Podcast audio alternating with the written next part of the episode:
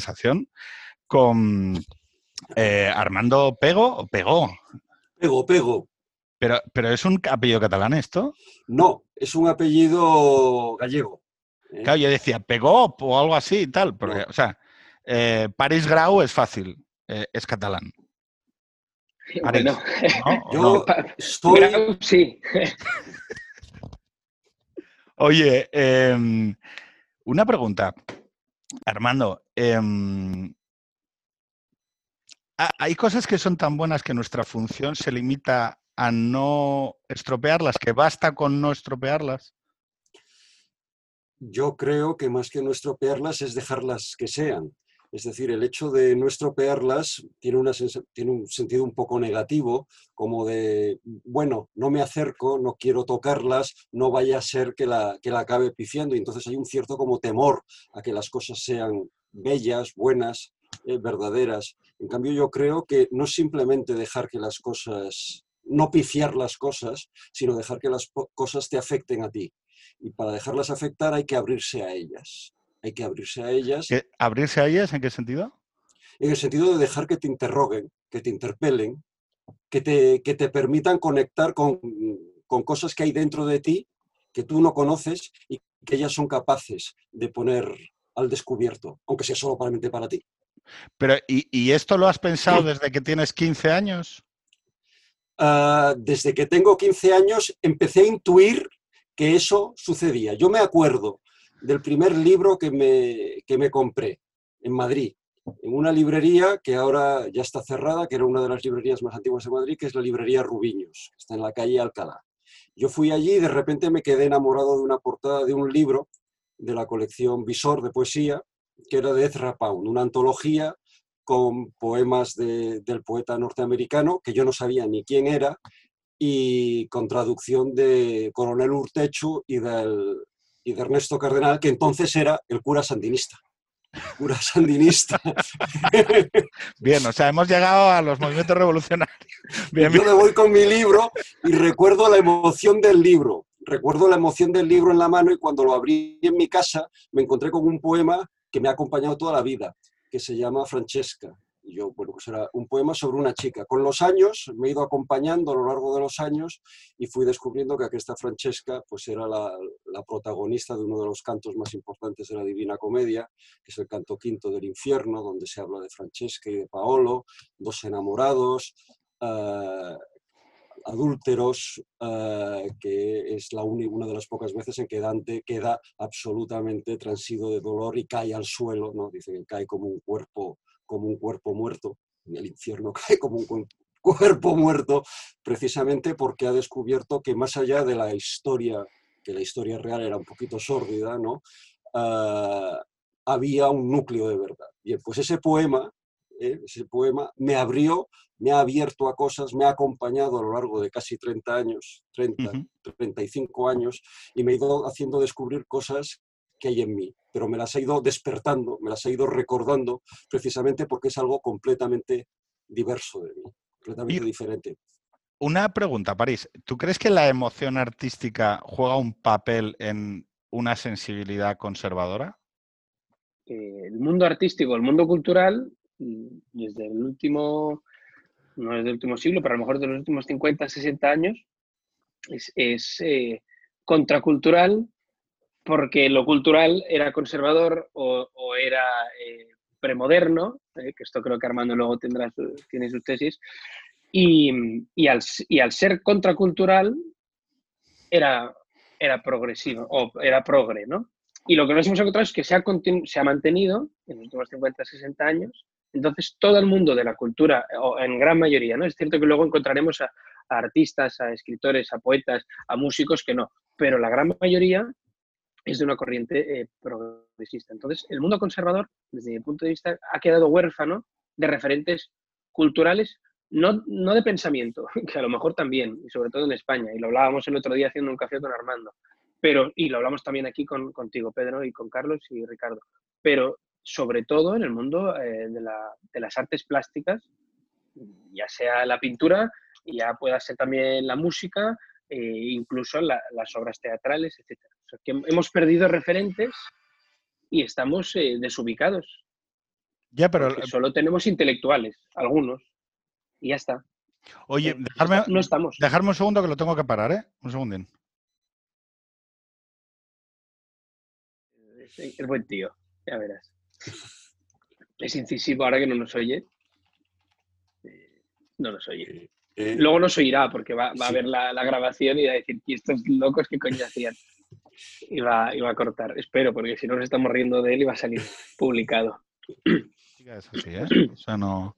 Entonces, ahora vais a ver una cosa maravillosa que es mi marca de edición. Volvemos. Oye. Claqueta. Sí, sí, o sea, pero bueno, esto, es- esto es todos los programas. Oye, eh, decías una cosa muy interesante que además le hemos dado muchas vueltas, eh, París, que es el tema de cómo hay elementos em, que no tienen por qué ser hegemónicos, ¿vale? Pero sí que por alguna razón están infrarrepresentados en el equilibrio ecológico, vamos a decir así, del espacio público español y sobre todo del espacio artístico. Em, Armando decía, oiga, yo para poder encontrarme con esta sensibilidad necesito abrazarla a través de la, de la emoción artística, ¿vale? A través de un poema, la religión, el arte, la arquitectura, las catedrales, o sea, son todo la vocación de impulsar de una determinada emoción artística para que uno se acerque o haga ese salto, ¿no? Hacia ese salto de intuición que no, es no es, eh, estoy, estoy tocando de oído, pero vamos, no es apreciable exclusivamente a través de la razón. O sea, ¿no? Por mucho que veas numeritos, hay algo en lo que tú tienes que darte un impulso, ¿no? Y en ese impulso es- es sustancial, es esencial encontrar la emoción artística. La emoción artística que, ojo, que se puede desarrollar también en torno a elementos como, por ejemplo, la familia, ¿no? Es decir, eh, que es sustancialmente lo que me impulsa a mí, o sea, en, en- en mi, en mi acercamiento, en mi aproximación. Y estaba hablando con, con un amigo y decía, joder, es que eh, durante los años 60 y 70 hay toda una serie de elementos cinematográficos, de películas cinematográficas que pivotan en torno a la familia como elemento nuclear. Estoy diciendo desde cuestiones más graciosas como Paco Martínez Soria, la familia ni uno menos, es decir, la idea de que la familia siempre te va a querer por aquello en lo que eres y que no necesitas o sea, de qué decir, la- lo típico, ¿no? La, la- la- hija que se va de- pensando que, en el que, que los amigos van a ser tal, descubre, se desengaña y entonces tiene que volver a la familia que siempre la va a querer, ¿no?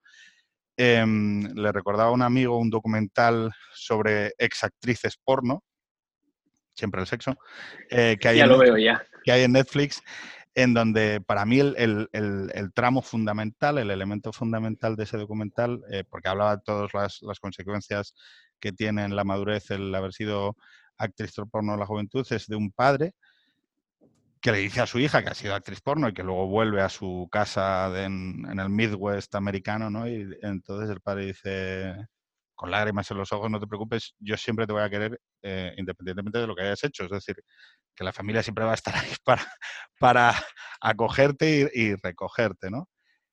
Y lo raro es que ese discurso que sigue siendo contemporáneo y que no es para nada algo viejuno, no es algo que sea, o sea, no, decir, no, eh, esa, eh, la potencia de esos elementos y la realidad de esos elementos no se agotó en el siglo XX, sino que es algo que en el 2020 sigue estando presente. Eh, sorprendentemente no está dentro del equilibrio ecológico eh, artístico. No digo que no pueda estar lo otro, pero lo que llama poderosamente la atención es que no esté esto.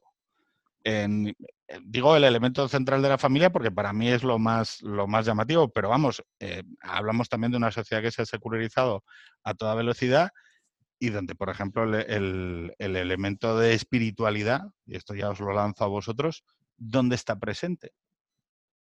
Digo, fuera, digo, proyectado en el espacio cultural o artístico. Armando. Yo creo que has tocado unos temas que son fundamentales, que son fundamentales también para una sensibilidad conservadora, porque el tema de la familia está unido nuclearmente con el de la tradición. Es decir, no hay posibilidad de continuidad, eh, no hay posibilidad de continuidad si no hay familia. Eh, hay abuelos, hay padres, hay hijos, los hijos se convertirán en padres, en abuelos, y continuará eh, transmitiéndose eh, de una manera diferente, porque cada uno llega a un mundo que es completamente diferente del de sus predecesores. Pero no hay un corte radical, hay una continuidad. Una continuidad que si quieres llamarlo descontinua, es decir, nadie repite la historia, la historia de, de, sus padres. De hecho, su misión es precisamente construir otra historia, pero si no está anclado en ese pasado, ¿cómo va a poder seguir dando respuestas nuevas a situaciones que de alguna manera vuelven a repetirse? ¿eh? Si algo nos, digamos, si algo caracteriza a, a los hombres es que sufren. ¿Eh? No, no, que sean felices, sino que sufren. Y el esfuerzo de los seres humanos, de los hombres, de las mujeres, es precisamente no intentar mitigar el dolor, sino trascenderlo. ¿eh? trascenderlo. Uh -huh. Y para ello, pues construyen catedrales, hacen teorías o se dedican a la ciencia. Es decir, si no hubiese una sensación de que hay una carencia, algo que nos falta, no desearíamos. Deseamos aquello que nos falta porque precisamente no para completar eso que no es agotable jamás, es decir, aquella, aquel de, aquel, aquello que esperamos, sino precisamente el ir anticipándolo poco a poco, ir vislumbrándolo poco a poco. Y en eso tiene una importancia fundamental, creo, que los padres. Vivimos en una sociedad en la que se habla siempre de solidaridad, de solidaridad, de fraternidad, de sororidad, ¿eh? de relaciones horizontales, pero se ha perdido un poco este sentido de verticalidad, ¿no? Que nos une, digamos, de la tierra con el cielo, pero también que nos une con todos los que nos han precedido. ¿eh? Por eso digo que en una sensibilidad, una sensibilidad conservadora, eh, no solamente una cuestión de qué podemos decir desde nuestra perspectiva política o desde nuestra perspectiva ideológica, sino también desde nuestra perspectiva propiamente humana, ¿eh? de, de, nuestra perspectiva social, de cómo nos enfrentamos a la vida, de qué esperamos de esta vida. ¿eh? Y de qué esperamos si esta vida es simplemente un pasar por ella hasta que llega el momento definitivo en el cual desaparecemos. Yo siempre suelo, y acabo para no, para no digo, cada, cada generación que pasa vivimos sobre un cementerio más grande. Y esto no es un motivo de, de, tristeza, sino yo creo que es un motivo también de alegría. París. Mira, si quieres, y, y así no, no, te dejo hablar, Pedro, y hablo yo. Que también me... esto bien. va por mí, esto va por mí, es indirecto. No, no, es indirecto. Va hacia mí, va hacia mí. Porque ya, ya, ya, le voy conociendo a Pedro, no es broma. Eh, entonces, yo un poco enlazando con lo que Armando, algunos temas, y creo que la deconstrucción de la familia, que puede ser a lo mejor un, un hecho concreto, que además algunos partidos políticos han, eh, de la extrema izquierda revolucionaria, en estos momentos, en pleno siglo XXI, no lo llaman en el programa, pero sí que lo dicen y proponen la creación de unas nuevas comunas o algo por el estilo, ¿no? Al final, en la que no haya un, una transmisión, lo que decía Armando, de, una tradición o de una cultura, sino que queda todo eh, disperso, ya no hay padres ni madres, ni los hijos son de nadie, sino que son de la, de la comuna, del espacio eh, eh común en el que se encuentran. Luego se, será en un edificio, será en una casa de campo o será en la playa, da igual el sitio físico, es la, construcción. Y eso, y, eso es, y eso es así. Por otro lado, como decías, y recupero un poco lo que está diciendo Pedro, la cuestión cultural, sobre todo, por ejemplo, en el cine o en las series de televisión, cuando sale una serie de televisión sobre médicos o sobre periodistas, lo que se ve es que luego la gente que se apunta a hacer periodismo o medicina aumenta. Eso quiere decir que las series de televisión o las películas eh, configuran o ayudan a configurar el espacio educativo o lo que la gente desea ser o lo que decía también Armando, te conecta con algo, a lo mejor un poco muy básico, pero te descubre una parte que no conocías o que te llama la atención y entonces empiezas a estudiar eso. Cuando han salido las series de comunicación política o de política, sobre todo en Estados Unidos, los másters de comunicación política han, empezado yo hice uno hace, creo que son tres o cuatro años, y justamente fue por el tema de House of Cards, y éramos 30 en clase. Un máster en 30, de 30 personas o 32 personas es mucho. Normalmente eran 10, 15 máximo, pues éramos 32. Eso quiere decir que despierta y la gente se mueve. Bien, pues esto que es tan básico, si en las series de televisión o las películas se olvida que puede existir la cuestión de la familia, la cuestión de la espiritualidad o la tradición, etcétera, la misma sociedad lo olvida, porque aquello que ve, lee y, y, consume no está presente. Ergo, lo va a olvidar, porque si la misma tradición familiar se va perdiendo y además lo que tú consumes tampoco te lo cuentan, lo vamos a perder. Encima no leemos, por lo tanto tampoco vamos hacia atrás. No vemos lo que había antes, solo vemos lo último que ha salido en Movistar, en Netflix, en HBO o, en, o donde sea. Entonces, ese yo creo que también es un, es un problema que enlaza bastante con lo que estabas diciendo, Pedro, de la cuestión cultural o la cuestión artística. Pero fíjate que esto, eh, esta interpretación, que sería más eh, un poco de la izquierda cultural, ¿no? Es que dice, no, no, lo que hay que hacer es crear dispositivos culturales que transmitan valores e ideas y esos valores e ideas, en tanto, en, tanto en cuanto sean consumidos, eh, acabarán permeando hacia la, hacia la sociedad. Claro, tu interpretación como conservador, hipotéticamente, sería que, bueno, que la familia ¿Hay que hacer propaganda sobre la familia? ¿La familia no se defiende sola? Porque la familia no se defiende exclusivamente con el ejercicio de la familia y diciendo, mira, es que esto es así. Es decir, si tus valores, si esa estructura es, eh, algo permanente en la sociedad, em, es, como, eh, es como tratar de... Eh, necesita una propaganda el hormigón, necesita una propaganda el... no sé cómo decirlo, la estructura sólida sobre la que se asienta la, sociedad necesita propaganda? Si deja de estar presente, o sea, si vemos que se va diluyendo, de alguna forma vamos a tenerla que hacer presente. O sea, si desaparece de, las conversaciones, incluso tú, Pedro, ¿no? dices, claro, es que a veces soy, soy tan conservador por decir que tengo mujer e hijos, ¿no? Y dices, pues, pues si decirlo en tu entorno o en un entorno amplio te genera la sensación de que eso es ser eh, conservador, carca y casposo, pues, pues la marinera, porque eh, creo que tu entorno no es, no es precisamente el más conservador del mundo mundial, ¿no? Mis, amigos familiares estamos en 3,33 periódico de, de, tasa de reposición, o sea, que... Ah, o sea, está, hombre... además, recientemente... ya no eres tan progre, ya no eres tan progre. Recientemente hay unos que han pasado de 3 a 5 en, en la misma tacada, o sea que, con lo cual... pues ya está, pues está solucionado, pues sois una panda de conservadores. claro, no, pero a lo que voy es el hecho de que, fíjate, yo os escucho y, en realidad yo no creo que haya que haya un, o sea, que haya gente que sinceramente crea que, hay que derribar el modelo familiar eh, tradicional, ¿no? Lo que sí creo es que hay un indicador clarísimo de que algo está pasando, que es el tema de que, por ejemplo, el año pasado nacieron menos de 360.000 niños eso te indica, es un indicador claro, eso no es una construcción teórica de yo siento esto o percibo lo otro, no, es una construcción teórica de que de a día de hoy en las sociedades contemporáneas ser padre es algo que uno o no se desea o dos es muy difícil.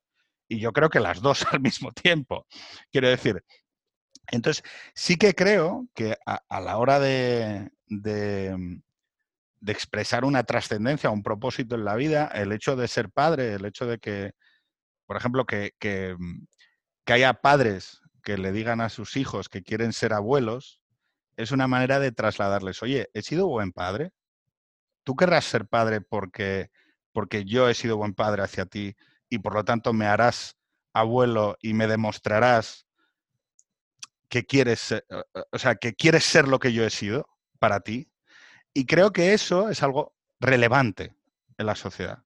Creo que esas ideas sobre oye, ¿qué tipo de persona quieres ser? ¿Qué valores quieres representar? O, cómo quieres abrazar. Si tu vida tiene sentido, vamos a decirlo así, si, si cuando fallezcas tus hijos, cuando fallezcas, tus hijos podrán ponerle palabras a tu muerte, o sea, y, encontrar una línea, ¿no? un, sentido.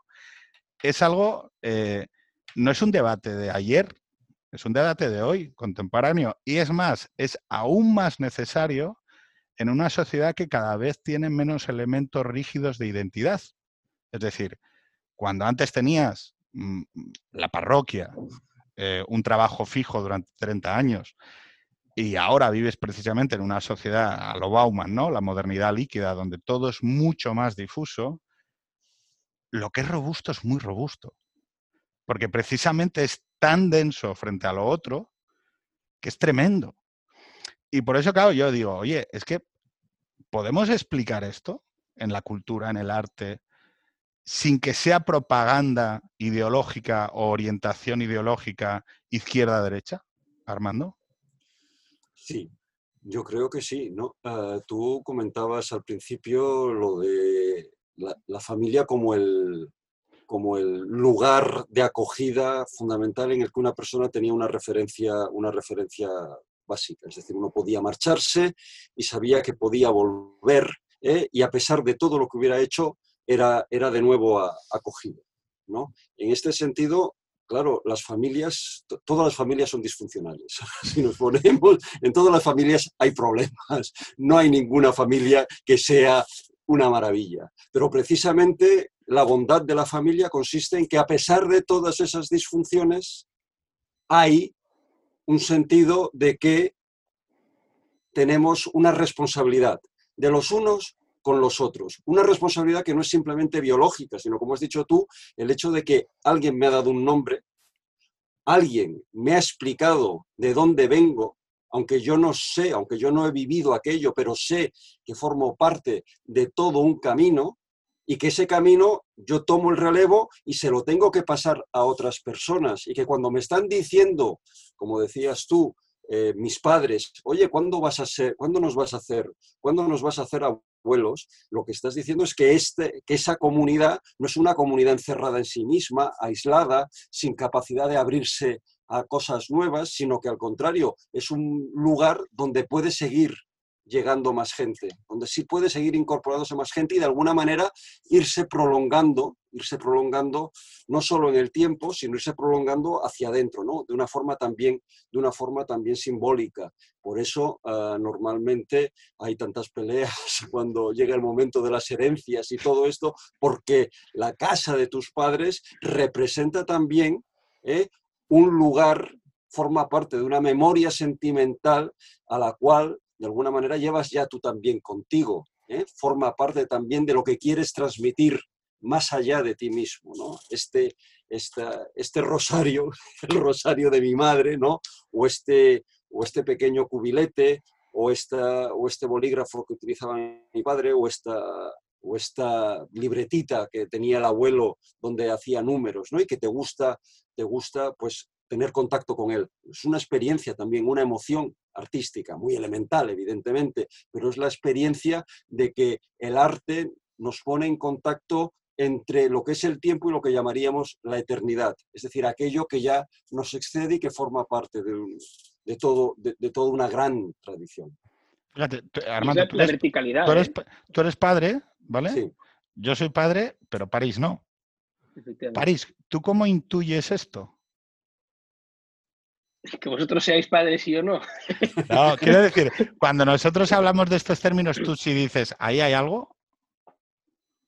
Hombre, yo, soy hijo, ¿no? Y tengo, y tengo hermanos. Entonces, en ese sentido, em, obviamente no, he experimentado la paternidad, pero tengo dos hermanos muy pequeños, que tienen 10 y 12 años, y no soy su padre, obviamente, pero la sensación esta de una cierta transmisión de algo, poco que sea, aunque sean mis hermanos pequeños, sí que existe.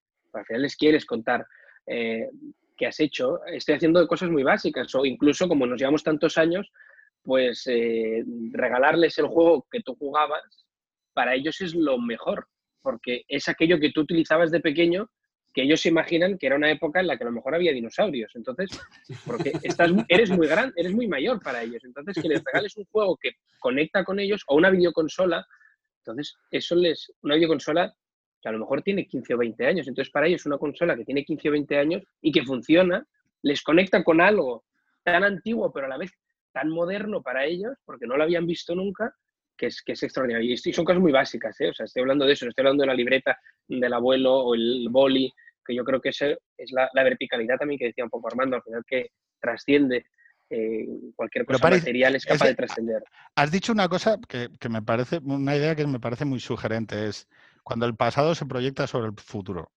Es decir, cuando hay algo de verdad en el pasado que es capaz de decir, no, no, esto sigue siendo válido. Esto, esto, bueno, es que esto son ideas de los 60 o del siglo pasado. Ya, ya, pero oye, es que eh, tienen una interpretación hoy. Pero esto pasa con las leyes. O sea, si miramos el ordenamiento jurídico, hay algunas que se aprobaron ayer o, decretos ley que se aprobaron ayer por la noche y tenemos leyes que son del siglo XIX y algunas incluso el fundamento es, del, es, romano. Estamos hablando de 2000 años atrás o 2500. Entonces, eh, claro que hay cosas que tienen sentido y permanecen, pero eso es el, ser conservador, creo. Pero ¿y qué dificultades te encuentras tú como eh, nosotros tenemos más años que un bosque? Pero tú tienes la suerte de dialogar. Es que me ha, me ha afeitado, me ha afeitado un poco, pero en el fondo No, no. tampoco no. No, no disimulas, no engañas.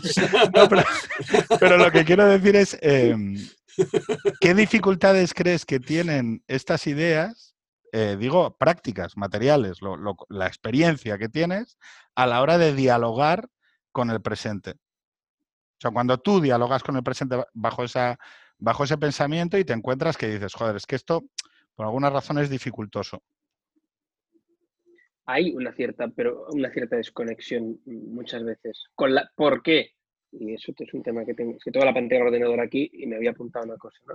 Porque también se ve como, ah, y como Pero te, pasa, prepa- sí, hay que te tenerlo preparas para esto como si fuera un, un vuelo. Hombre, o sea, un examen, es- un examen, un examen. o sea, yo- un o examen. sea, Armando y yo que venimos aquí, o sea, esto es lo que hace ser joven, o sea que... Hay que- hay que estar- Ya hay que cuando estar llegues a, ya una cierta edad ya te da igual lo que digas.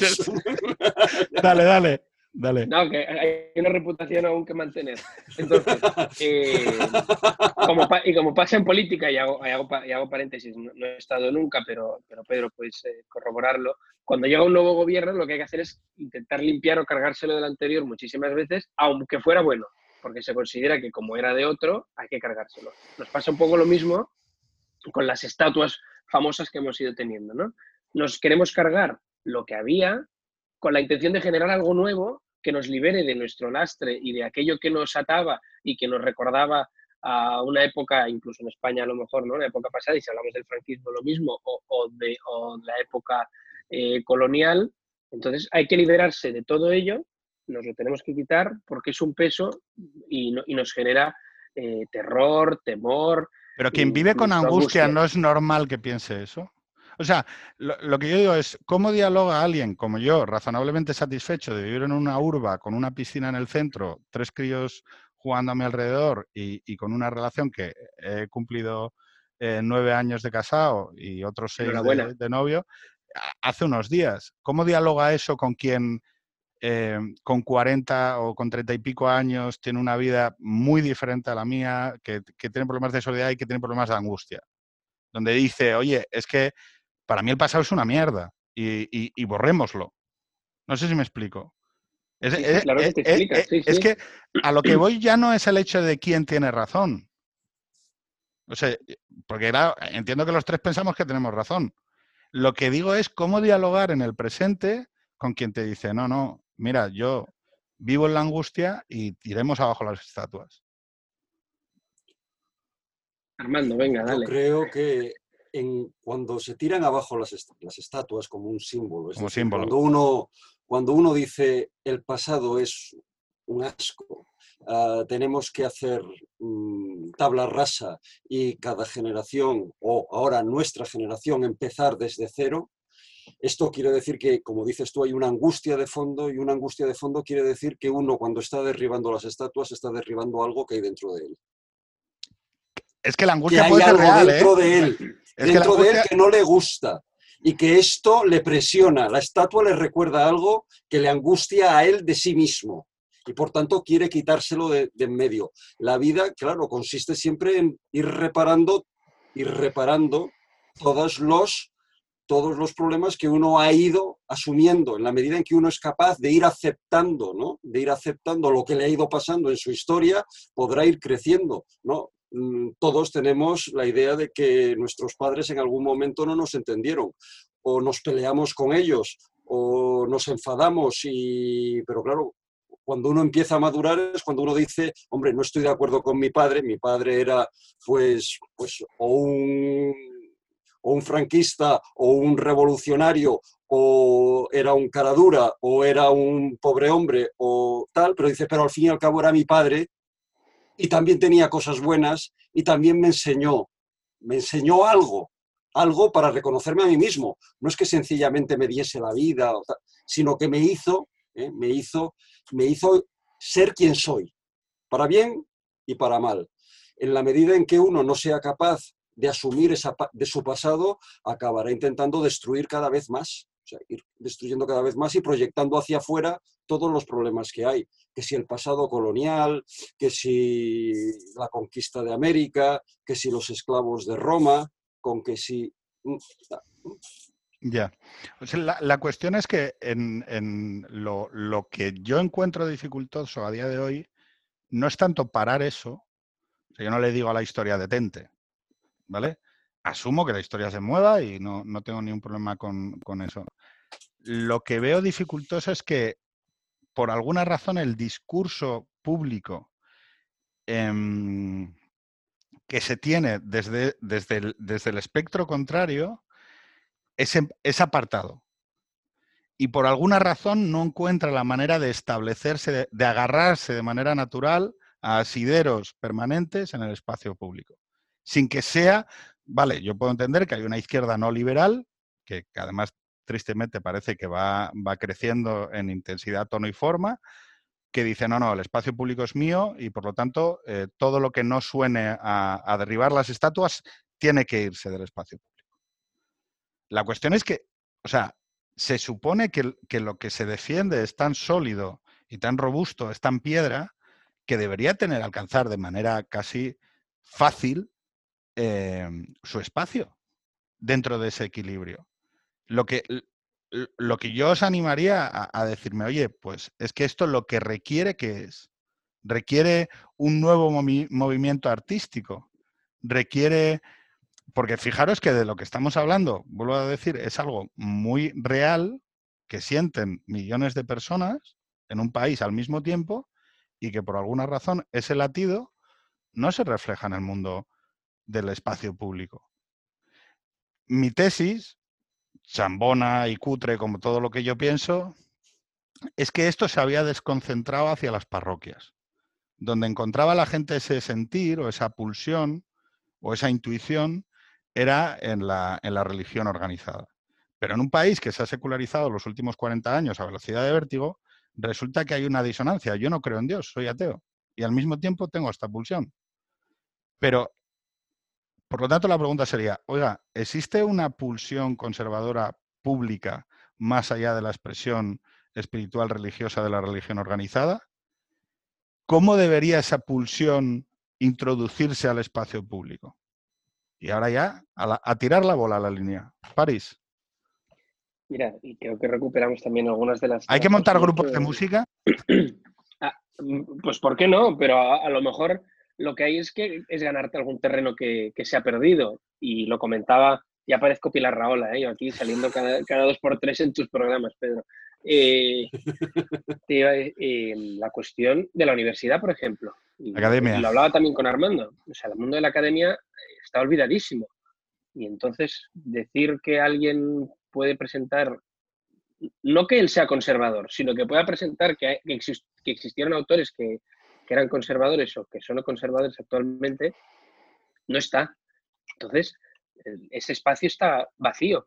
Hay que ganarlo, pero no ganarlo con una batalla mm, de, armas, una batalla de ideas. Entonces, ese espacio tiene que recuperarse de alguna forma, pero lo mismo pasaría en, los colegios, en los espacios públicos, sea los medios de comunicación. O sea, aquel que, y, parece, y voy a ser también un poco chusqueo así, el mismo, y a veces que mi mujer a veces me pone el sálvame. Entonces, ver sálvame te, conecta con la realidad. Te trae a eh, tierra, ¿eh? sí, dice, importante. ostras, dice, ostras, madre de Dios. Y pues ahí te das cuenta que el, que el que tiene un punto que es disonante con lo que es el mainstream es fatal porque, porque le tratan de todo. ¿no? Y a lo mejor es, el, a lo mejor es más tonto del, plató, está, a lo mejor sí, ¿eh? Pero como ha sido, a lo mejor se lo han dicho, que tiene, se lo han dicho por pinganillo, oye, tú vas a ser hoy el, el que va a tocar las narices al personal. Pero si en Sálvame, que es un programa de risa y que nos vamos a meter con lo que hace la vida, con lo que hace la gente en su vida privada y lo que hace la piscina y cuando va a comprar, ya hay tensiones, no lo digo por Jorge Javier y, y Belén Esteban, pero podría ser un ejemplo, si ahí ya se genera eh, mal rollo que, que, no se va a generar en un bar, en una universidad, en un medio de comunicación, en una tertulia seria o en un análisis académico. O sea, se lo, preguntaba el otro día a Armando, digo, Armando, ¿cuántas tesis doctorales estás llevando o estás dirigiendo que traten cuestiones conservadoras, autores conservadores en general? Y luego, si quieres, nos centramos en, la, en España. Y te va a responder Armando, y lleva, lleva algunas tesis y en la facultad en la que él eh, imparte hay bastantes alumnos que están eh, eh, cursando la tesis doctoral. Entonces, si ahí, y además en una facultad que el entorno te llevaría a decir, oye, vamos a tratar temas más conservadores. ¿no? Si ahí ya no se da, ¿cómo, ¿cómo, va a ser posible que se den otros espacios? O sea, la academia, para mí, por, por, formación o, o, por, o por idea, creo que es básica. Si no hay una creación de un pensamiento conservador, y eso luego se traduce en que se va impregnando la sociedad a través de distintos espacios, pero creo que primero debe ser, tiene que haber una, una idea y tener claro qué es el ser conservador. Y luego sí, tenemos a Gregorio, ¿no? Tengo aquí Gregorio, tal, imaginación tal, no sé qué, Roger Scruton, cómo ser conservador, todo lo que tú quieras. Pero si de esto no lo, no lo, no lo divulgamos, mal vamos. Armando, ¿es más, ¿es más importante Bob Pop o un departamento de academia eh, universitario? Bob Pop. Yo creo que, que, ¿Por qué no hay monólogos conservadores? ¿Por qué no hay monologuistas conservadores? Porque esto es una buena pregunta. Uh, Para mí es la pregunta. Es una, sí, es la pregunta. Eh, forma parte también de la mentalidad conservadora, ¿no? El decir, bueno, yo no me quiero poner en evidencia, no quiero parecer ridículo, no quiero parecer un predicador. Porque uno, te, es decir, alguien, digamos, de, como decías tú, de, de uno de estos monologuistas, puede ser un predicador, pero un predicador clásico. Le ves todos los trucos retóricos de los antiguos, de los antiguos sacerdotes preconciliares.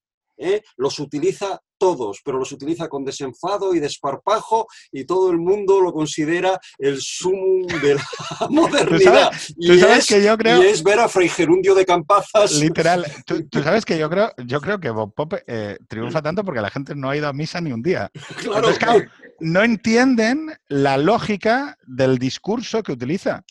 Es como decir, oye, pero tú sabes que esto es un sermoncito de 7, 8 minutos, pero que es, que es la estructura. Y entonces, claro, tú dices, claro, son retóricos, son clerecía, son una nueva clerecía. Vale, pero entonces la pregunta es, fuera de los, fuera del ordenamiento tradicional, ¿dónde está la clerecía conservadora? La clerecía conservadora realmente ha habido, se ha replegado. Se ha replegado y cuando uno se, se va replegando, acaba desapareciendo acaba desapareciendo. Se replegó en los departamentos universitarios, acabó siendo... Eh. ¿Desde qué año? O sea, eh, si tienes, o sea, ¿podrías explicármelo un poco a tus ojos, a tu intuición? Eh, a mi intuición, sería? yo creo que esto es a partir de, sobre todo después de la Segunda Guerra Mundial, después de la Segunda Guerra Mundial, eh, los departamentos, eh, ya, ya, había comenzado desde hace más de un siglo, pero después de la Segunda Guerra Mundial, eh, con el, digamos, la derrota del nazismo, los conservadores que habían tenido un papel pre preponderante también en la, en la derrota de los totalitarismos, quedan, quedan un poco, uh, digamos, quedan un poco sobre, desbordados por toda esa por todo lo que era el antifascismo, años 50, el existencialismo, el existencialismo francés, luego llegan los años 60, la Sorbona, mm, Paul Ricoeur, que es todo un, una, una, figura de la hermenéutica, prácticamente se tiene que enfrentar con, con unos alumnos que le, que le tiran una, una, papelera encima de la cabeza, un hombre tan serio, tan tal. ¿eh? Los años 60-70 es el fin es el fin del conservadurismo en la universidad y se forma y se funda una nueva, un nuevo conservadurismo, que es el conservadurismo progresista. Es decir, es el nuevo establishment. Aquí no se dice nada más, no se habla cada vez menos de aquello que no nos interesa. Si alguien conoce la Universidad Española, los que tenemos, ya, ya hemos llegado a, a los 50, Perdón, detente un momento, no se habla de lo que no interesa. ¿Me puedes, no se habla de lo que no interesa. ¿Qué es significa decir, eso? Si, tú, si se ha decidido que los curas son malos, porque los curas en los años 40, en los años 50, la represión franquista, mm, tal, esto, la imposición, teníamos que ir todos a misa, todos los terrores que uno lleva desde la infancia, ¿no? Cuando la gente habla, por ejemplo, yo lo veo a veces, habla de que San Agustín es malísimo, un hombre que ha introducido el pecado, y la idea de, de que el libre albedrío, todo esto, bueno, les oyes hablar y lo que estás viendo es a un niño aterrorizado delante del fraile de los años 40-50 dando unos ejercicios espirituales espantosos, amenazando con el infierno. Por tanto, Agustín desaparece del mapa y ya no se puede hablar de historia de la espiritualidad en, en la universidad, por ejemplo. ¿eh? Lo que se hace en Francia, es decir, en Francia puedes tener a una Julia Kristeva o a un Michel de Foucault o a, muchos otros, por supuesto, desde su punto de vista, ¿eh? el psicoanálisis, desde la deconstrucción, tomando como referencias al maestro Eckhart o a San Juan de la Cruz o, o, los espirituales franceses del siglo XVII, y aquí no se puede tocar estos temas. ahora, que te, tengo caliente, eh, yo estaba esperando al momento perfecto para decirte, oye, oye, ¿qué tal la modernidad? ¿Qué tal la modernidad? La, modernidad, bien. La modernidad.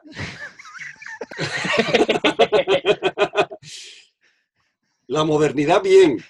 No te retengas, el simulacro de modernidad, no te, retengas. El simulacro de modernidad. El simulacro de modernidad que sobre todo en España hemos vivido, pues mal. ¿Describe eso del simulacro? ¿A qué quieres decir con ello? El simulacro de modernidad, es decir, nuestro país ha quedado en muchos sentidos hasta, digamos, hasta la democracia, no digamos al margen de Europa, sino que ha vivido con un complejo, ¿eh? con un complejo de que, bueno, no sabemos, ah, mm, nadie nos aprecia, mm, tenemos un pasado que se supone que es glorioso y que realmente se convierte en un, en un, en un, escenario de cifesa, de la cifesa de los años 40 y 50, y tenemos, por tanto, que renunciar a ese pasado en función de ser europeos. Y ser europeos consiste en repetir como papagayos lo que dicen los europeos. Repetir como papagayos, no, dialogar con, un Foucault. ¿Esto, ¿eh? pasa, ¿Esto pasa en el Reino Unido? Con la no pasa. El Reino Unido no ha pasado. En Francia no ha pasado. Tendrán otros problemas. ¿eh? Tienen otros problemas. ¿eh? Pero un inglés jamás aceptará ser inferior a nadie. Eh, de hecho, tienen el problema justamente el contrario. el chauvinismo. Pero ¿no es acaso una fuerza de España? Os pregunto, ¿eh? Sí. ¿No es acaso una fuerza de España el hecho de que no estamos impregnados de ese chauvinismo? O sea, dentro de nuestra propia, eh, dentro de nuestro propio eh, constitución, dentro de nuestra propia constitución, no digo jurídica, sino la manera que tenemos de ser, somos un país antichovinista. Decir, o sea, somos un país que tiende y que por lo tanto también eso trae cosas buenas. Quiero decir, no somos, eh, no, no, avasallamos con nuestra identidad nacional quizá lo que estamos viendo en los últimos años es que hay gente que empieza a pedir, eh, que empieza a pedir más mambo en ese sentido. Que dice, oye, yo quiero recuperar mi, mi, nación, ¿no? O sea, quiero volver a, renacionalizarlo, a renacionalizarme. Pero es que no hemos acabado con el tema de la modernidad. Yo quería que me hicieras un poco de crítica a la modernidad, porque la modernidad es el paradigma, ¿vale? Eh, es, más, es más, diría, diría, diría, es sorprendente porque incluso yo soy prisionero de ese paradigma donde el otro día en una conversación casado, claro, eh, em, dije, no, claro, porque es que la dignidad que eh, aquellos tíos de las colonias británicas introdujeron en el ser humano cuando decidieron que todos los hombres eran iguales. Y David Velázquez me dijo, oye, pero ¿tú qué crees? ¿Que la gente no era digna antes de eso? ¿Que no había dignidad en el siglo XV? y es, o sea, es verdad que tenemos esa visión eh, a machamartillo, que es que la historia comienza en, bueno, eh, eh, a partir del 1889. Exactamente. Ahí empieza la historia. Y lo de, es el día de la revolución. y lo de antes, exactamente. Y lo de antes eso, y lo de antes son cosas oscuras, regímenes antiguos. El medievo, el medievo. La ignorancia, la oscuridad, gente que, que hacía lo que le pedían y se iban a misa, ¿no? Entonces, sí que me gustaría que te pararas a desarrollar otro punto de vista sobre, esa, sobre eso. Dale, dale, dale, dale, dale, dale, Armando. Eh, si algo ha hecho, digamos, uno de los problemas de la modernidad es precisamente que ha considerado que todo lo que venía antes de ella no tenía ningún valor. Era un mundo de imágenes, precisamente en un mundo que vivimos más de imágenes que nunca, un mundo de, símbolos, un mundo de, ideales que no correspondían con ninguna realidad, sino que eran un constructo para oprimir ¿eh? porque era básicamente la idea de la opresión pues, de los campesinos, la idea de la opresión de, de las mujeres, la idea de la opresión de grupos. Yo creo que esta idea tan, digamos, tan, tan autosatisfactoria y tan autocondescendiente con la modernidad no se corresponde. Si ha habido genocidios en la historia de la humanidad, esos genocidios sistemáticos se han producido a partir de 1789. Es decir, matanzas, masacres ha habido siempre. Destrucción, siempre. Barbarie, siempre.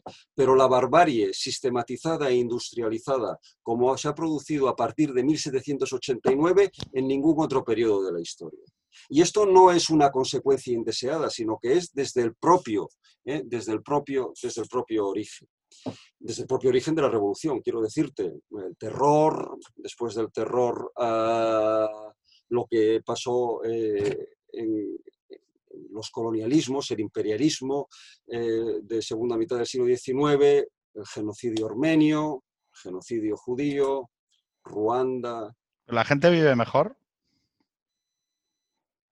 Sí, pero la gente, que, yo te gente al, que lo, al que lo matan no. Al que lo matan no, pero en el siglo XV, en el siglo XV vivían mejor que en el siglo XIV. Y seguramente en el siglo XII vivían mejor que en el siglo XIV. Porque cuando hay peste y se muere todo el mundo y, y, no hay manera de pararla, es decir, la gente vive mejor o peor, pero también hay que tener en cuenta qué es lo que uno espera de la vida. ¿Qué es lo que uno espera de la vida? Hoy en día puedes decir, ¿alguien sería feliz si tuviese cinco hijos y cuatro se le muriesen? podrías decir, alguien es feliz, sería un hombre desgraciadísimo y necesitaría, una mujer desgraciadísima y necesitaría continuamente eh, atención, atención médica. Hasta el siglo XIX la mortalidad infantil era terrorífica. Es decir, se convivía continuamente con la muerte. Los jóvenes morían. Es decir, raro eran las personas que llegaban a 40 años o 50. ¿Quiere decir que tenemos que volver allí? No, pero decir que todas aquellas personas eran infelices, que no sabían disfrutar de la vida o que estaban, digamos, bajo la losa de, instituciones políticas que, que destruían su dignidad, no, la gente siempre ha sido feliz, siempre ha tenido tiempo para cantar y siempre ha tenido tiempo para, para bailar en sus comunidades, siempre ha tenido maneras de intentar uh, esquivar la desgracia. Y una pregunta, ¿vosotros creéis, esto ya a, a París también, que, que, le veo muy... Le veo dejando pasar la bola así como, bueno, esto que lo diga no, Armando. Porque Armando diga... sé que le gusta, sé que le gusta el tema, entonces como el aceite estaba caliente, se echaba las patatas fritas, digo, pues oye, deja ahí que esté... Que, se, ya, que, que chisporrote, que chisporrote él. Eh, ¿Vosotros creéis, eh, volviendo a Bauman, ¿no? La modernidad líquida y el, el individuo, el individuo transado consumidor, la revolución cada vez más rápida de. ¿Creéis que esto en algún momento, digo, no como una especie de teleología en donde, uy, en el final hay una catarsis y todo se pliega otra vez sobre sí mismo? No, no, no, no estoy diciendo eso. No, no, la dictadura del... No, no. Pero ¿Sí creéis que puede existir la posibilidad en etapa de potencia en un determinado momento en el que la gente diga, oye, es que esto, quiero decir, los vídeos de TikTok ya duran 30 segundos, quiero decir, o sea, podemos bajar, podemos hacer un nuevo TikTok que dure 15. Bueno, luego quizá podemos hacer ya vídeos de 5 segundos, pero es que hay un momento en que la tortuga alcanza a Aquiles, o Aquiles alcanza a la tortuga, una de dos. Hay un momento en que es como, oye, esto, hay un retorno al final a lo otro, porque hay una sed, hay una necesidad universal. ¿Creéis que existe esa posibilidad? París. Hombre, yo creo que deberíamos querer que así fuera un poco. Y creo que la aceleración que llevamos de hace tiempo, que nos lleva a decir que cada vez el vídeo sea más corto, eh, o, lo que sea, al final lo que nos lleva a esta, este, este progreso alocado, que es lo que decía la última vez que nos vimos, que era si me, si me corto las piernas eh, y me pongo unas metálicas para correr más, o biónicas, eso es, eso es bueno. Y bueno, y, parece que estoy haciendo propaganda de Gregorio Luri, ¿no? Pero en el libro de la imaginación conservadora, en una página y media más o una página, empieza a poner ejemplos de gente que se ha eh, generado cambios físicos considerando que eran mejoras en el, en el, ser humano, desde el que se puso una oreja en el brazo, desde el que eh, se ha cortado una pierna y se, pone una, una, biónica porque así eh, podía sentir lo que es perder una pierna y ponerse, o sea, se está dando esto, o sea, gente, estamos en un punto que, que la locura es, es máxima, ¿no? Y ante esta situación lo esperable es decir, oiga, vamos, a, vamos a parar, vamos a frenar y vamos a intentar pensar un poco qué, qué es lo que somos, o sea, y pensar qué es el ser humano y qué es la persona. Pero eso, para que se dé eso, hay que poner la persona otra vez en el centro. Pero no sus locuras, sino lo que es en sí la persona humana. Pero ¿y cómo? ¿A través de qué vehículo, París? dale, ah, claro, estamos, vuelves, otra vez lo mismo. Claro, eh, fíjate, yo te pregunto. ¿Tú qué consumes? O sea, si yo, consumes... Eh, yo, te diría, bueno, pues entonces, no, hombre, va a volver una nueva ola de espiritualidad, ¿no? Donde de, de repente, oye, vuelve otra vez, eh, vuelve otra vez la idea de, Jesús, de, cada uno con su, con su interpretación, ¿no? Em, no, no, es a través de la razón. Es a través de que esta manera de vivir es virtuosa y por lo tanto la gente va a escoger lo bueno por encima de lo malo, ¿vale? hay, una, razón, última. O otra cosa que dicen, no, no, mira, populismo nacionalista. La gente va a volver a, escoger la tribu y entonces eh, va a volver a afianzarse hacia una identidad fuerte, pero a través de, la tribu, de la lengua, del, color de la piel, de, lo no lingüístico. hay un repliegue, hay un repliegue y lo que decía Armando, el repliegue que se dio la universidad en, los años, eh, después decía, ¿no? De los años, 50, 60, y desapareció en, la parte universitaria, hay un cierto repliegue en estos momentos. Y el dilema para muchos autores eh, ortodoxos o, católicos, bastante eh, radicales, es, oiga, vamos a desaparecer del mundo, o sea, nos vamos a encerrar, vamos a dejar que el mundo se muera, y cuando el mundo ya esté Las patas arriba, entonces ya entonces nosotros en, nuestro espacio vamos a generar este conocimiento, vamos a ser virtuosos ahí, el mundo mientras tanto pues que se, mate, y cuando ya no quede nada ni nadie y la cosa ya esté fatal, vamos a salir y vamos a poder repoblar eh, porque vamos a, ser los virtuosos. eso, se llama, Fundación y es una novela de Isaac Asimov que os recomiendo, no sé si la conocéis, maravillosa y estupenda, que es eso, ¿no? Es la idea de la reserva, la catacumba, y una vez que la catacumba tenga unos valores, eh, se propagará, ¿no? Eh, pero claro, la duda es, ¿debe el conservador asumir que eh, no debe participar en el, en el espacio público? No, por supuesto que no. Vaya, desde mi punto de vista, o sea, lo que debe hacer es participar, pero igual que el católico. Y hablo por, por, la parte también que me toca como católico. O sea, tras desaparecer del espacio público quiere decir que tu discurso y tu visión desaparece. Entonces, no, no, me voy a replegar y así mi, claro, voy a estar autosatisfecho, claro que sí, con los míos y nos vamos a abrazar y dar besos y vamos a estar encantados de la vida. Pero luego abriremos las ventanas y nos va a pegar tan hostión que vamos a flipar. Claro, y, entonces te encuentras con, algunos de estos que ya viven un poco replegados, que a la que abren la ventana y ponen los pies en la calle y dicen, qué mal está el mundo. Claro que está mal el mundo, leches, pero es que tú vivías en tu, en tu, en tu burbujita, que era fabulosa y que todo el mundo te quería y te abrazaba y te decía que eras fantástico y que tus ideas estaban ahí. Entonces, la olla iba haciendo chup chup, pero era la tuya. Cuando abres la tapa y, y te encuentras con la realidad, pues eso es ahí donde hay que estar. O sea, para mí donde hay que estar es en el mundo, y donde hay que transmitir el discurso es en el mundo, y donde hay que ser virtuoso o mostrarte virtuoso, aunque sea complicado y aunque seas, aunque falles, es en el mundo, no en mi caso. O sea, en mi caso es virtuoso mi mujer, le encanta y, me dice, qué bien has hecho esto, qué bien, qué idea más bonita tienes y buena. Y qué bien que me cuidas y me quieres. ¿Y? ¿Y qué? ¿Y ya está? No, hombre, no, lo que hay que hacer es es transmitirlo, que la gente vea que hay formas de vivir distintas y, de, formas de entender el mundo distintas a lo que está viendo, consumiendo y, y, se le está transmitiendo. Pero eso hay que hacerlo desde la academia, desde los medios de comunicación, desde las series, desde las, películas, desde las los monólogos, desde los monólogos. Desde los monólogos, o sea, romper un poco esta... fíjate, fíjate que suena, ¿Te has, fijado, eh, te has fijado, Armando, como París también tiene su tema, ¿no? Donde él le, le rasca. Cada uno, a cada uno le das, tocas la, palanca ¿eh? y No, pero Yo, yo, simplemente quería añadir una cosa. No, no, que sí, sí, sí, te iba a preguntar, Armando, pero eh, eh, porque sé que tu opinión quizá, quizá eh, difiera, ¿no? Es cuando esos valores entran en diálogo con el mundo contemporáneo, tienen la sensación, pueden tener la sensación de perderse. Sí, yo creo, había una cosa, por lo que comentaba París, ah, no pensamos, no repensamos suficiente nuestros mitos, los mitos que nos constituyen. Tú hablabas de las catacumbas, pero también hay la idea del, del diluvio. Está diluviando, metámonos en nuestra arca, allí construyamos, ¿eh?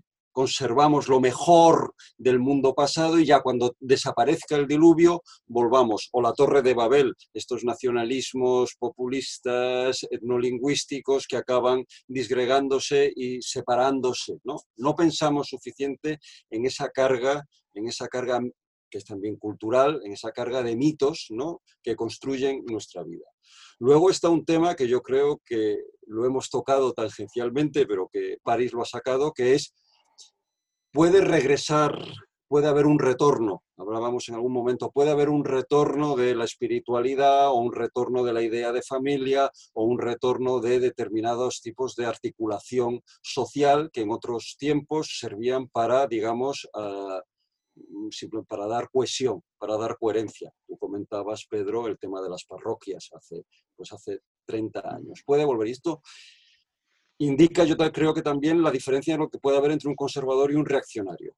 Es decir, aquel que dice, esto es, una, esto es, una, esto es un asco, esto es un asco, lo que tiene que volver es el mundo del pasado, un mundo idealizado. Como no puede volver ese mundo idealizado, yo lo construyo aquí, en mi familia, en mi grupo, en mi pequeña tribu, en mi valle, etc. Yo creo que hay la posibilidad de un retorno ¿eh? que hay un retorno, pero el retorno no es de lo idéntico. ¿eh? Esto que dice Nietzsche, el retorno de no, el retorno de lo diferente. Lo decíamos al principio, uno no, no reproduce la historia de su padre. De hecho, no debe reproducirla, debe separarse del padre, porque si no, no tiene lugar para poder poner en, marcha ¿eh? nuevos medios. Evidentemente, decías lo del TikTok, podemos bajar hasta cinco segundos el vídeo, pero es que aunque sea de un segundo para decir, hacer un gesto con la mano, hay un límite, hay un límite. Lo que no desaparecerán serán las nuevas tecnologías, ni desaparecerá un mundo cada vez más segmentado. ¿eh? Curiosamente, cuanto más global, más segmentado, cuanto más global, más segmentado, muchas veces he estudiado en Twitter. Pero fíjate, segmentado en torno a qué, ¿no? A la idea, de, a la idea de ese ciudadano, que ya no es ciudadano, sino que es, consumidor constantemente de todo. Entonces las aplicaciones ya son, TikTok es chino y, o sea, eh, consumimos aplicaciones, es el consumo, consumo, consumo, consumo. Em, y al mismo tiempo buscamos identidades. Estamos buscando continuamente identidades, porque como nada más que consumimos, ¿eh? Estamos creando simulacros de modernidad. Simulacros, yo no soy más que un simulacro, ¿qué soy realmente? Pero ¿y, nosotros no lo somos como conservadores? Esto era otra cosa que os había comentado, ¿no? Es, ¿acaso alguien que se define como premoderno no es hoy también un simulacro construido frente a un espejo? Sin duda. Es decir, yo por eso prefiero el término y todo que es dudoso de antimoderno. El antimoderno, decía Compañón, es un crítico francés, es el moderno llevado hasta la exasperación. Es decir, aquel que es consciente de lo moderno que es y no le gusta, y no le gusta en absoluto aquello que ve en sí mismo, ¿no? Y por tanto todavía conserva, digamos, un residuo de crítica, un residuo de crítica. ¿eh? un residuo de crítica y un residuo de que no todo está cerrado. De, que no, de que no podemos escapar de este, de este mundo cuadriculado de las aplicaciones, de, de muchas cosas.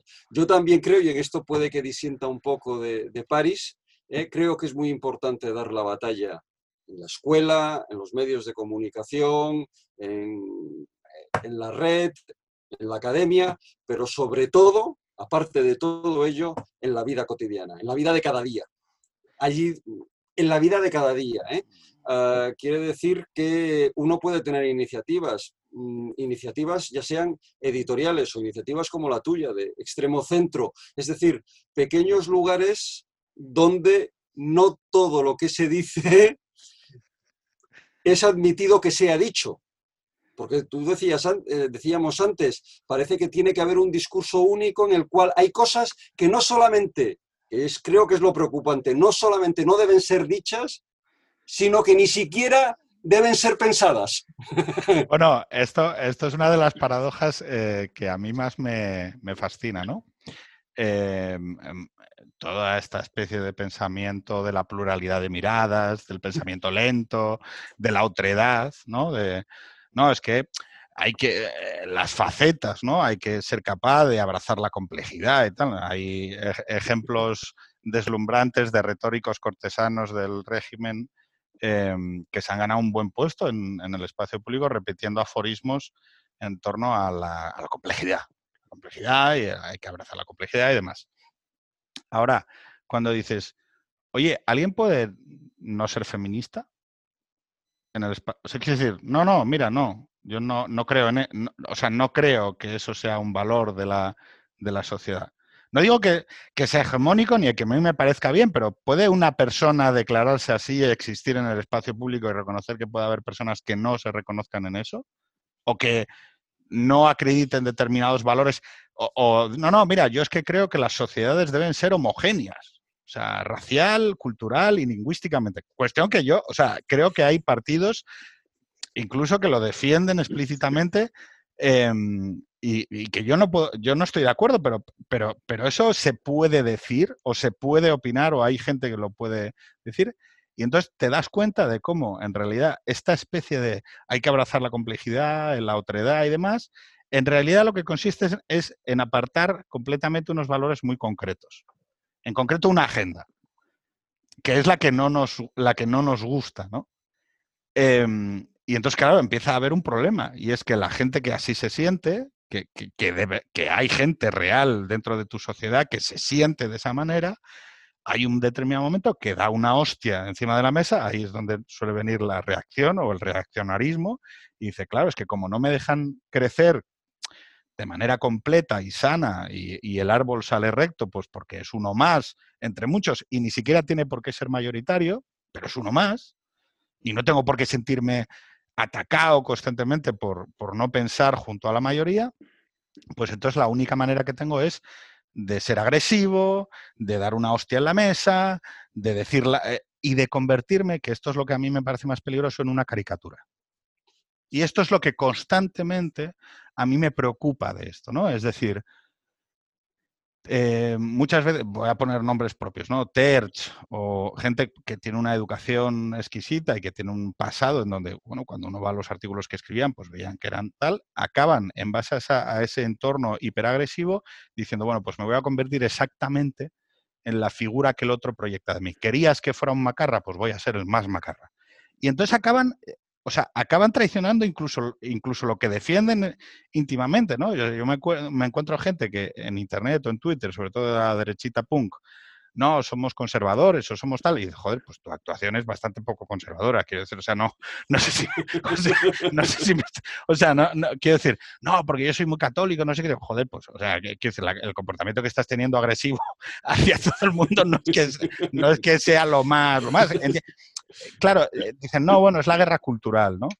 Bueno, vale, es la guerra cultural, pero quizá eh, una parte de la dimisión de los mayores de este campo, de la gente que con 60 y 50 y 70 debía haber educado a la siguiente generación en cómo desarrollar ese discurso de manera sana y completa, el hecho de que se, haya producido ese retroceso, esa, esa dimisión del campo de batalla, lo que ha provocado es que las nuevas generaciones están construyendo literalmente frente a un espejo su identidad.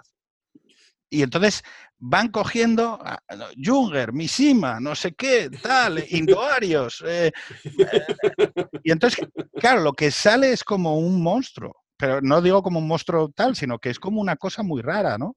Porque no está, orden, porque no está ordenado. O sea, quiero decir, porque no está ordenado. Porque Esto han faltado maestros. Literal. Han faltado maestros. Y esto es un problema que, eh, que, se ha prolongado desde los años 60 y 70. Hemos tenido jefes, pero no hemos tenido maestros. Literal. Hemos sabido qué teníamos que hacer para obedecer a nuestros jefes e intentar colocarnos. Pero Mm. no ha habido transmisión de unos a otros y por tanto ahora, como dices tú, en este desierto, en este páramo, cada uno construye su identidad como puede, cogiendo Junger, cogiendo Mishima, cogiendo Leon Blois, o, o hablando de Deleuze, eh, o de este que siempre se me olvida el nombre, el, el, el, el Guy Debord, ¿eh? el del situacionismo, o reclamando los años 70, ¿no? Tenemos en algunos de nuestros políticos reclamando los años 70. Parece que no los vivieron. No, no digo que fueran malos, digo que, que, eran, lo, que eran lo que eran, ¿no? Pero no, no hay, digamos, hay más como el que habla de una serie, se habla de los años 70 como si fuera de una serie de televisión. ¿eh? Y se hablan de situaciones políticas que fueron muy duras, que fueron muy duras, con una frivolidad, frivolidad de novela, ¿eh? de novela de aventuras, ¿eh?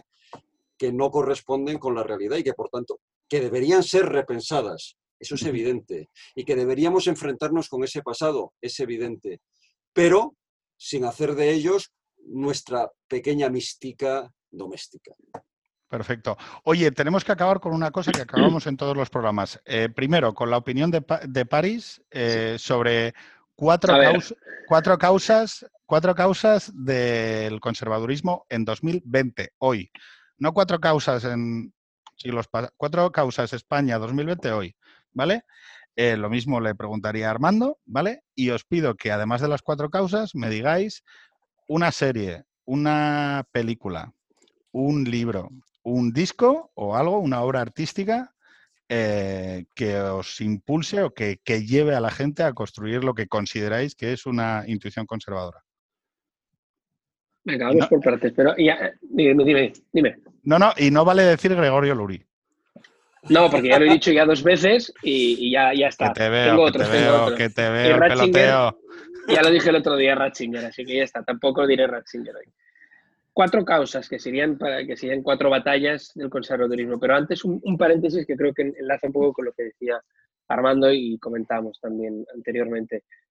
Quien está recogiendo estas eh, sensaciones o estas situaciones de, oye, mi mensaje o mi idea no la encuentro, son partidos, y Vox es, es el ejemplo, que ponen sobre el tablero de juego eh, temas que parecían que estaban, que había un consenso sobre ello, y lo que hacen es recogerlo, eh, darle una sacudida y decir, ¿veis? No, no se han escuchado nunca. Ahora nosotros vamos a hacerlo. Y lo decían, eh, salía eh, de las, de las elecciones vascas y salían los dirigentes y decían, nunca en el, en el Parlamento Vasco ha habido nadie que, que os diera voz y que luchara contra el nacionalismo, etcétera. Y hice un tuit, ¿no? Ayer o anteayer. Ostras, o sea, macho, o sea, la gente del PSOE le, le- le pegaban tiros, a la gente del PP le pegaban tiros, a la Guardia Civil, a la Policía Nacional, al Ejército, o sea, es que se los pelaban. O sea, ¿cómo que no ha habido nadie que estuviera defendiendo? Ostras, es que, les- que, es que se los cargaban de verdad, pero en medio de la calle les... Eso es lo que había. Entonces, que Ujú. ahora alguien diga, no, no, nosotros vamos a defender lo que nunca nadie ha defendido. Entonces, pero hay gente que va a decir, es verdad, esta gente son unos blandos porque no han dicho nunca nada. Y, y se, y se están generando. Si ellos lo dicen, es que hay un discurso eh, interno de, de la- de las personas, de la sociedad, que lo quiere comprar y lo está comprando. Eso es lo que está pasando. Y digo esto con el País Vasco porque es de hace dos días, pero si cogemos cualquier otro tema va a ser lo mismo. Entonces, eh, lo que hacen es ser revolucionarios y no, y no conservadores eh, que quieran eh, pensar el mundo desde ahora, sino dando como que ah, el pasa- un pasado fue mejor, ¿no? O cualquier pasado fue mejor. Eh, yendo a las cuatro causas, y creo que, y a lo mejor voy, a parecer aquí un, poco plasta, pero no voy a decir Luri, pero Roger Scruton, que tiene algunas cosillas interesantes, ¿no? Trata algunos temas que, hemos olvidado o hemos dejado a, otros eh, espacios intelectuales o no tan intelectuales. El primero de ellos, una primera causa, es la cuestión del ecologismo. Eso ya algunos partidos de derecha empiezan a, a intentar recuperarlo y tratar que la cuestión ecológica es desde los inicios es conservadora, al final querer conservar eh, la naturaleza, la biodivers- biodiversidad, etcétera, no es muy progre. Ser progres sería cómo la mejoramos o la cambiamos y si hay que cargársela, nos la cargamos, porque eso va a ser un beneficio para nosotros humanos. Te hago, un, pequeño, te hago un pequeño apunte. Pero es tan raro que la gente cree que la única manera de ser ecologista es el gretismo. es que es de locos. Cuando hay un ecologismo local, eh, de lo cercano, de, de, la mejora de las ciudades, de infinidad de cuestiones, y sorprendentemente el hecho de que no haya habido un relato propio en valores y actitudes y policies sobre este tema, es como, mm, no, pero es que claro, no, ecologismo es lo que hace esta niña que va por ahí a la... No, no, es que no tiene nada que ver con eso. Y no niego que despierta conciencias, ¿eh? o sea, eso no voy, no voy a negarlo, pero, pero ya, ya existía una idea, pero se olvidó y se dejó que, fueran otros que ocuparan este espacio. Está la cuestión de la transmisión la transmisión de la cuestión conservadora. Y eso pasa que parece que sea mi batalla. Y con el otro día haciendo, y parece que con Armando hacemos café cada semana, pero hicimos el otro día un café que duró muchas horas. Duró, para ser exactos, cuatro horas y 45 minutos de café. físico, físico, fue físico, no fue, digital, no fue virtual. Y tratamos muchos temas. ¿no? Y uno fue eh, cómo, que yo le, le puse sobre la mesa, oye, cómo hacemos que se piense el conservadurismo de verdad en el espacio de la academia porque no hay nada. Puede haber algún reductor revolucionario, pero no, hay, no se escucha nada. Entonces, para mí es una, otra batalla, otra causa que hay que, hay que luchar. ¿Cómo ocupamos la transmisión? Ocupando el espacio de la academia. Luego, estar presente en el mundo público. Entonces, ¿cómo luchamos contra algunas de, de los dogmas que han quedado, que parece que es el, pues, el, mainstream y, hay que, y habrá que romperlo. Y eso pasa, como decía, a lo mejor por trabajar en cuestiones de series, a lo mejor hay que eh, hacer monólogos o lo que sea, pero la cuestión de la transmisión, no tanto en el mundo universitario, que es el del pensamiento, sino en el día a día y, en el, y, decir, y transmitirlo con palabras que el mundo entienda. Y por otro lado, eh, a lo mejor, pero es un poco más así, más peliagudo, sobre todo en, en España, es la cuestión del sentimiento, de la patria, el concepto patria, la patria, eh, la nación, etc. ¿Por qué lo ves más peliagudo?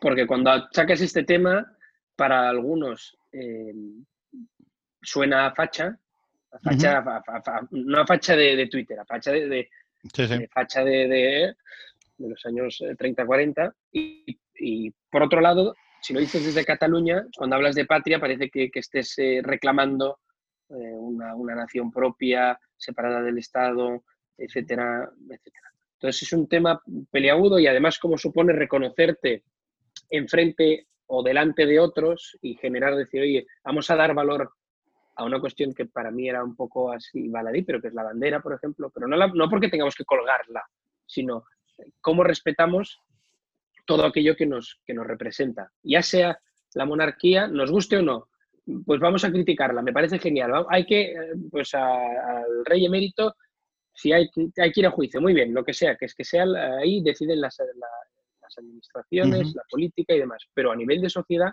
hay que, hay que llevarlo a la palestra pública, todas estas cuestiones. Porque el, problema es que cuando perdemos el respeto hacia todo aquello que nos, que nos identifica, y eso son las estatuas, nos lo cargamos todo y luego nos ¿y qué somos? No somos nada. O sea, porque al final el, ser humano también se construye con su tradición, con lo que le envuelve, con aquello que se le ha dado y va desde la lengua hasta la música, hasta la literatura y luego cuestiones que son un poco más etéreas, que puede ser eh, una bandera o, un himno. ¿no? te llama la atención? ¿No te llama la atención que la bandera de España, que es capaz de proteger a sus lenguas, como no ha hecho ninguna otra nación europea de las grandes, eh, Bélgica no es una nación, es un estado fallido y por lo tanto no entra dentro de los términos de comparación. Em, pero es verdad que, o sea, España... ¿El, titular es Bélgica-Somalia o algo así? o sea, no lo sé, pero vamos, o sea, Bélgica no, mal. Em, eh, históricamente y de todo. Pero no, la cuestión es que lo, sorprendente de, todo esto es que eh, tú has dicho tradición, lengua, ¿no? Eh, entiendes que para la gente es importante la lengua, pero cuando tu lengua se convierte en dialéctica con mi bandera, que es precisamente lo que ha permitido este reconocimiento, esta manera de ser. Y ojo, que, yo creo que España no, nunca va a cerrar esta cuestión de la misma manera que Estados Unidos nunca va a cerrar la cuestión racial porque son los elementos constitutivos de la construcción de su nación. Es decir, así como la cuestión mm. racial en, Estados Unidos, dentro de, si sigue Estados Unidos existiendo, dentro de mil años seguirán hablando de ello, nosotros, si España, para mi placer, sigue existiendo dentro de, mil años, seguirá hablando de la cuestión de la pluralidad territorial y demás, porque es que es así. O sea, es así desde, desde su constitución. Claro, lo, que siempre me parece asombroso es, joder, macho, es que ni siquiera aquello que es evidente que reconocemos se nos es reconocido a la inversa, ¿no? Entonces, yo entiendo que hay un juego de deslealtades mutuas que es existente y que además, pues como está transado por, el, por la cuestión política, es casi inevitable que exista, pero, pero esto que dices tú es, interesante, es decir, eh, ¿es la bandera de España? ¿Es la bandera con las lenguas? Juan, tiene, Juan Claudio Ramón tiene, una, tiene un proyecto es para España, también basado en el reconocimiento, en la ley de lenguas, ¿no? en, el hecho de, reconocer también los elementos tradicionales y constitutivos de las diferentes identidades del territorio, que parece virtuoso, pero que también parece, por virtuoso parece imposible.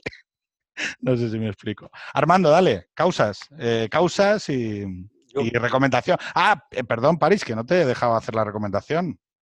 Venga, de libro eh, tengo un par. Hoy te digo los dos. Por, un lado, el de Roger Scruton, que es como ser conservador, ¿Vale? que yo creo que da bastante una, idea o puede dar algunas pinceladas. Y luego uno que es de François Xavier Bellamy, que es Permanecer, que también está muy, muy bien.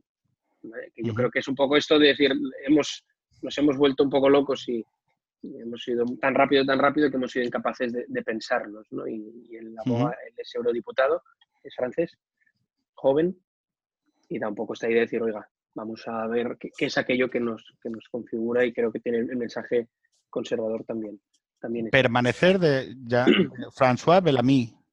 Sí, luego tiene alguno, tiene un par más creo, pero, pero está, pero este me está gustando mucho. Y luego está este, ¿eh? como de Roger Scott. Este está muy bien también. Luego, obviamente, los de Luri, pero vaya, como ya es un, ya lo he dicho 20 veces, no hace falta más. Que a mí, además, las, las editoriales no me pagan por decirlo. Pero si tú estás paga Luri? ¿Le paga Luri o no?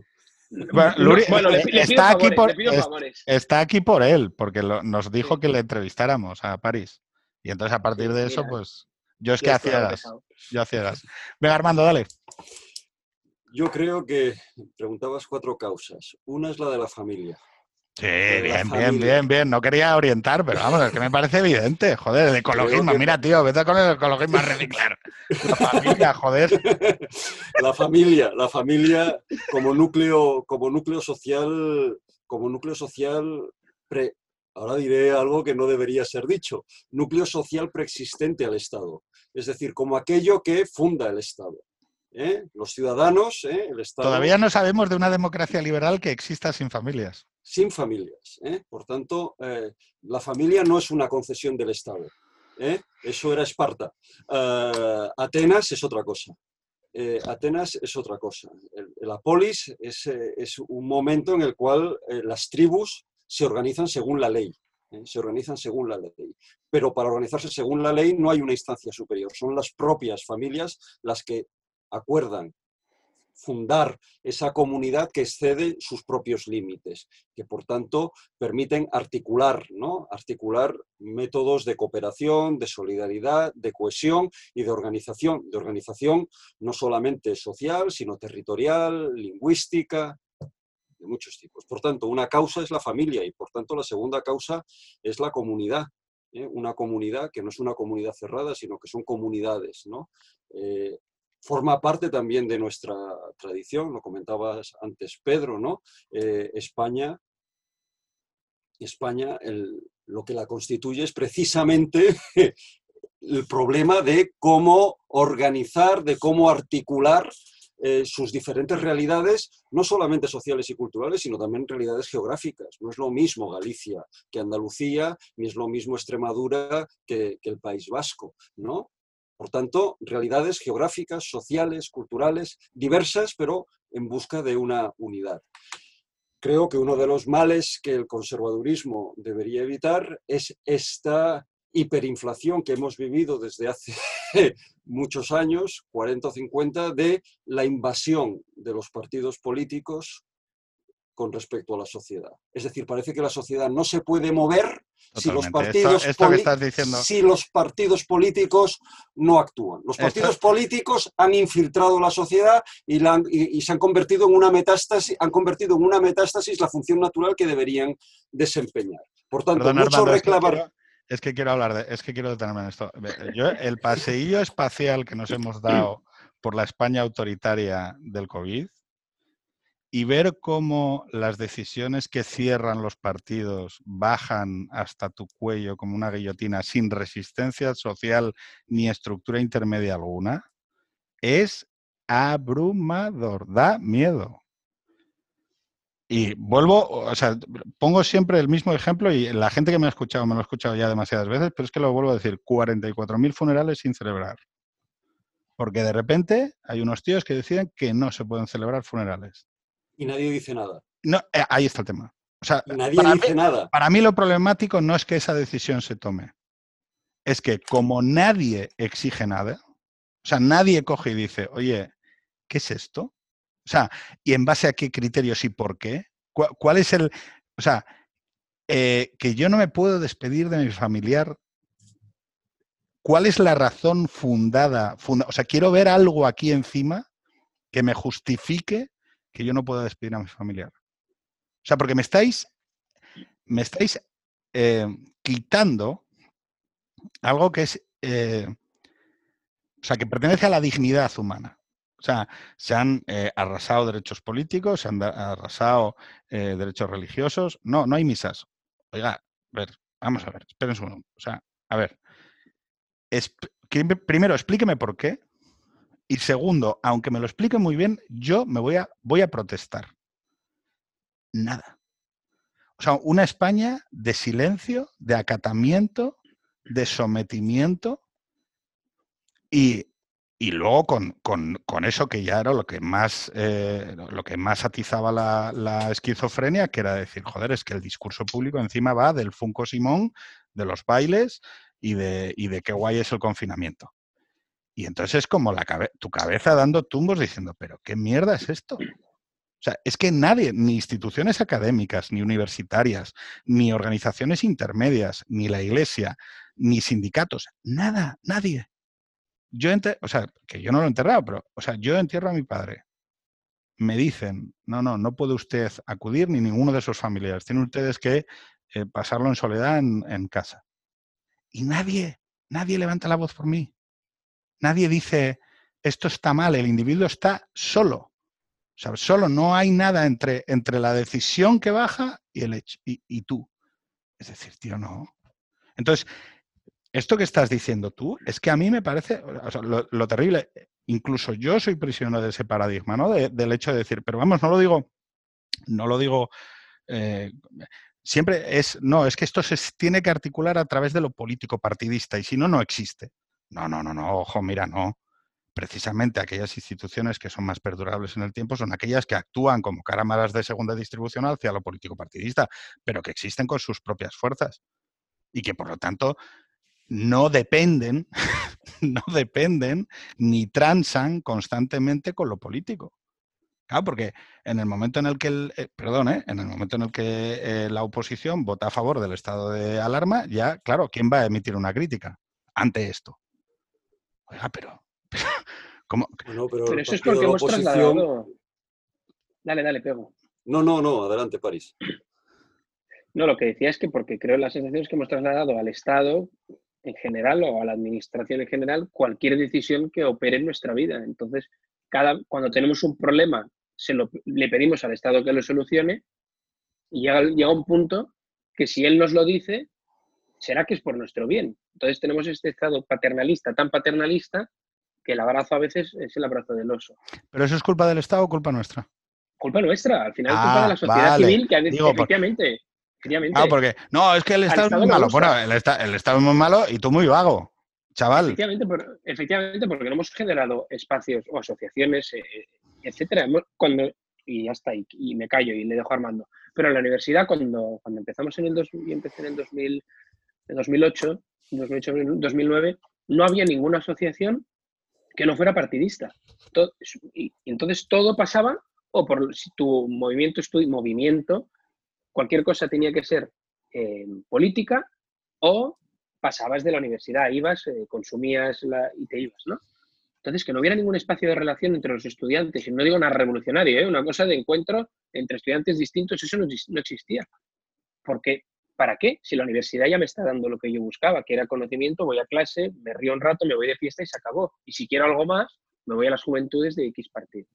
Si eso ya, si eso se daba, no cuando empezamos nosotros, sino cuando ya anteriormente se sigue dando, es que hay una, lo que decías, o sea, no hay nada, pero porque los mismos partidos políticos, los, las mismas, los mismos sindicatos están perdiendo a sus, a sus efectivos. La gente no se asocia, no se, no se encuentra, porque tampoco hay parroquias, obviamente, o sea, no hay nada. O sea, preferimos estar en casa solos o ir a tomarnos unas cañas o salir de fiesta que tener algún tipo de implicación que genere un cambio en la sociedad. Claro, sea pues, cual eh, sea. eh, pero es que tú, nuestra generación ya ha visto que el COVID sucede.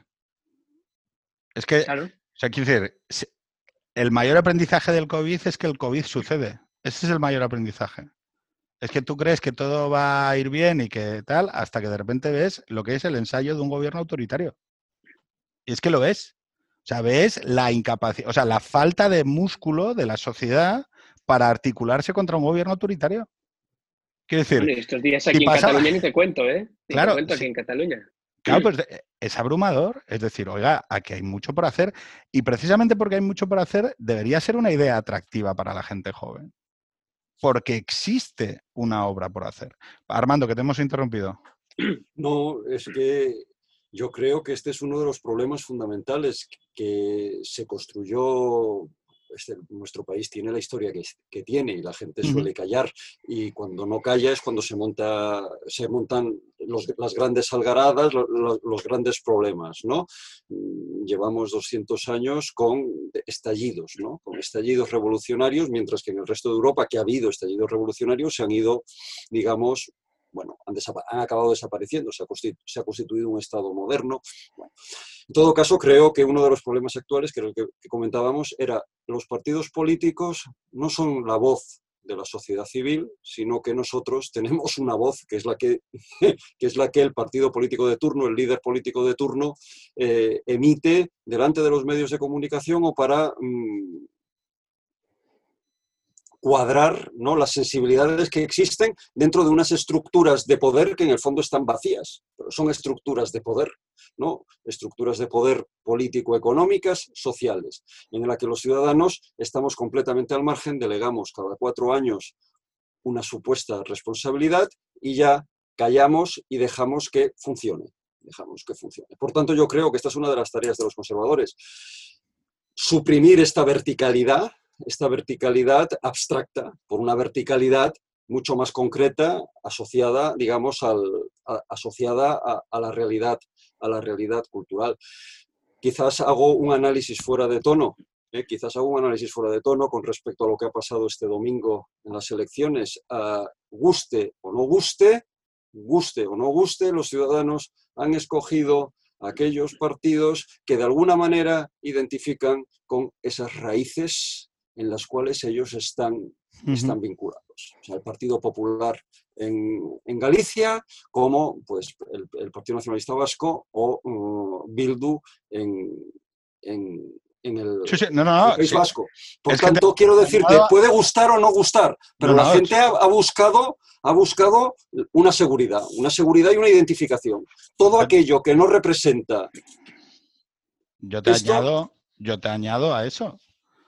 Eh, además es que antes grabamos un, un, capítulo sobre el tema del País Vasco y además, además está Óscar Monsalvo, Presvaluski, que, que yo creo que el resultado es un chaval razonablemente joven, con barba, pero joven, eh, que yo creo que el resultado le ha llamado a la acción, ¿no? El call to action.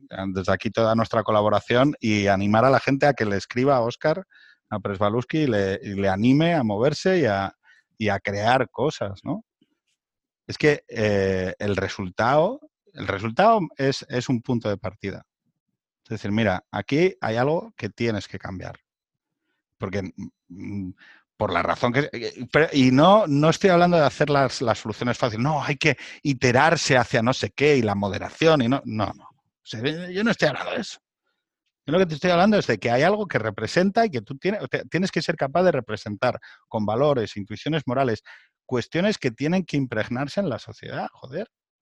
Porque es que lo que, lo que es llamativo es que, eh, joder, es que tienes que experimentar y tienes que probar cosas y tienes que construirlas. Y evidentemente el proceso político luego vendrá y dará o quitará razones. Pero lo que no puede ser es decir, no, es que todo es el proceso político. Porque entonces cuando todo es el proceso político, lo que tienes es el resultado. Ese en concreto. Porque o sea, yo para mí son, son dos cosas que van a ritmos diferentes. Y es, oye, es que lo, hemos hablado muchas veces, es decir, ¿qué capacidad de intervención tiene la idea de España? No digo la idea, no, España, no, la idea de España, o sea, la, seducción sobre la idea de España en Euskadi. Porque más allá del gesto ético que tiene el innumerable valor de haber sacrificado tu vida en la defensa de determinados derechos y libertades, esa potencia ética, ese morir por la ciudad, tendrá siempre mi respeto y mi, más absoluto eh, reconocimiento por, durante toda su historia. Ellos y sus familiares, que los, fíjate, los padres de Miguel Ángel Blanco fallecieron durante este COVID, los dos, y no se les pudo hacer un funeral. A los padres de Miguel Ángel Blanco no les pudimos hacer un funeral. Bueno, pero reconociéndolo y sintiendo pasión por esa causa, yo mismo reconozco que hay algo que ahí no está. Y que hay que crear. Y como no está, precisamente es lo, o sea, lo interesante es que al no estar y al mismo tiempo ser necesario, es el momento de crearlo. Y es el momento de dar un paso. Así que todo el mundo a apoyar a Presbaluski, a que monte y que haga y que diga, no sé si lo conocéis, pero em, desde aquí todo nuestro, nuestro ánimo. Pero espera, que te, estoy interrumpiendo, Armando, porque es que, como veis, yo también tengo el aceite caliente y me tiras las patatas y salto, con según qué cosas. Bueno, pues, os decía, primera causa la familia, la segunda causa la comunidad y, por tanto, entre la familia y la comunidad, la escuela. La escuela, que no es simplemente la escuela, es la academia, es eh, el mundo, eh, el mundo de la cultura, que sería ya la, cuarta, de las, la, cuarta causa. Es decir, eh, no puede haber una contraposición como la que estamos viviendo hoy en día entre familia y Estado, entre individuo y eh, administración, como si fuese una cuestión de quién es el que detenta el poder y el dominio de uno sobre otro. No tiene ninguna legitimidad el Estado si no está apoyado y defiende y protege a los individuos. los individuos no pueden aceptar, como decíamos antes, que el Estado decida por él decida por ellos cosas que son previas a la constitución, a la constitución del Estado y que él ha puesto en manos del Estado. La libertad, la libertad religiosa, la libertad sexual, la libertad, eh, la libertad ideológica, la libertad en conjunto.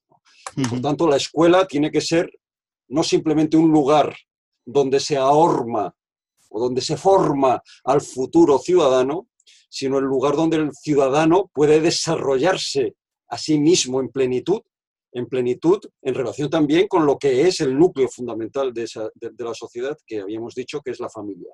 Por tanto, es, la escuela es siempre un lugar de transición, es un lugar de paso, ¿eh? es un lugar de paso. ¿eh? No es el objetivo no es que estemos todos, digamos, formados, educados, ¿no? sino que es un proceso que el individuo requiere y requiere en comunidad. La escuela también, por tanto, como este gozne entre familia y comunidad. Y por último, la tradición cultural, esa transmisión de la que hemos hablado desde, desde el principio, ¿no? En el cual, pues, el individuo se sienta, ¿no? Formando parte de una historia, que es la historia de su nación, pero también la historia de su cultura, que va más allá de su nación. Hablamos de las dificultades que tiene Europa hoy en día para, para pensarse a sí mismo, pero aparte de los Erasmus, ¿qué conocemos nosotros? ¿O qué conocen los ingleses? ¿O qué conocen los alemanes de nuestra cultura? Claro, de su cultura. Fíjate, Armando, es que al decir nuestra cultura y hablar de Europa, sabes lo que te va a salir así como una seta, ¿no? Que hay una tradición judío-cristiana Que hay una tradición judeocristiana, en efecto. que hay una tradición judeocristiana, en efecto. Que no se puede leer. Es... que no se puede leer a Shakespeare sin haber leído a Cervantes y viceversa. Y no se puede, no se puede pensar en nuestra propia cultura sin Italia. Por tanto, esto implica, y aquí sí que ahora haré la, cuña, ¿eh? la, cuña, la cuña respecto de la Iglesia, la Iglesia católica. ¿eh? La Iglesia católica, con todos los problemas que ha provocado a lo largo de la historia, es precisamente una de las instituciones que ha construido también, ha construido también Europa. Hay un poder, hay un poder que es espiritual, si quieres llamarlo así, que no está sometido a los dictados del Estado, que no depende del Estado. Es decir, que hay una posibilidad de que podamos, de que haya algo que nos protege. Es decir, la idea aquella de nos refugiamos en sagrado, aquella idea de que si yo entro en la iglesia, por más criminal que sea, no podrán entrar la policía a sacarme si no le dan permiso, Claro que tiene muchos problemas morales, pero es también una garantía de que el Estado no es nuestro dueño absoluto, de que no es nuestro dueño absoluto. Y por tanto, también el hecho de que nos hayan prohibido o no nos hayan prohibido, o no haya podido haber misas, o no haya podido haber funerales, por eso tanto nos choca. Porque en el fondo tenemos derecho a que hay algo que no puede ser regulado desde el Estado. Hay algo que nos regula a nosotros y que nos viene regulado por toda una tradición, por toda una tradición, toda una serie de ritos, de costumbres y de construcciones que hemos hecho, pero que nos sirven para responder a necesidades que tenemos, necesidades de reír, pero también las necesidades de llorar y las necesidades de poder dejar, de poder dejar ir a la, a la gente. Por tanto, yo creo que esta sería dentro de la transmisión judeocristiana, al margen de las creencias que cada uno pueda tener en una sociedad plural, ¿no? a que esta idea de que el Estado no tiene derecho sobre todo, sobre nuestra intimidad, sea la intimidad de un ateo, sea la intimidad de un católico, sea la intimidad de un budista. Él tiene derecho también a organizar a organizar su vida siempre y cuando no ponga en peligro a los demás, no, pero a organizar su propio, su propio modo de vivir en su propio modo de vivir. Digamos, estas serían las cuatro causas que yo eh, establecería.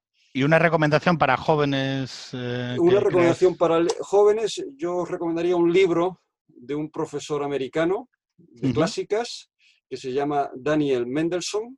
Vale. Daniel Mendelssohn, que se titula Una Odisea. Un padre, un hijo, una epopeya. Es la historia la cuenta el protagonista, él ha dedicado toda su vida a enseñar la Odisea y hace un viaje con su padre, con un padre ya mayor, hasta Ítaca. Y entonces empieza a través de la historia, de la historia de Ulises y Telémaco, a reconstruir su propia historia con su padre. ¿eh? Las dificultades que él ha tenido al crecer, la relación, las relaciones difíciles con su padre y cómo cuando llega a la vejez el padre asiste a uno de los seminarios con gente joven, a uno de los seminarios que él da sobre la Odisea y cómo a partir de ahí deciden ir los dos juntos a hacer el viaje, a hacer el viaje a Ítaca. A Ítaca. Oye, pues eh, este suena, suena, sugerente la recomendación. Didi del libro. Por eso digo, Daniel Mendelssohn, una Odisea, un padre un hijo, una, una, epopeya. Es decir, como alguien en Brooklyn, un judío de Brooklyn, llega a ser profesor en, no sé si era en, una de estas importantes, creo que era en Yale. Eh, era en Yale, como su padre, que había sido toda su vida un, científico, ¿eh? un científico, había trabajado en una empresa eh, científico que no entendía por qué su hijo estudiaba griego, asiste a, un, a uno de sus seminarios y entonces a partir de ahí recuerda pues su adolescencia, eh, su madre, eh, un, matrimonio de toda la vida con dificultades que él no entendía por qué estaban juntos sus padres y acaba descubriendo que no tiene por qué saber por qué tenían que estar juntos sus padres, pero que era evidente que se querían.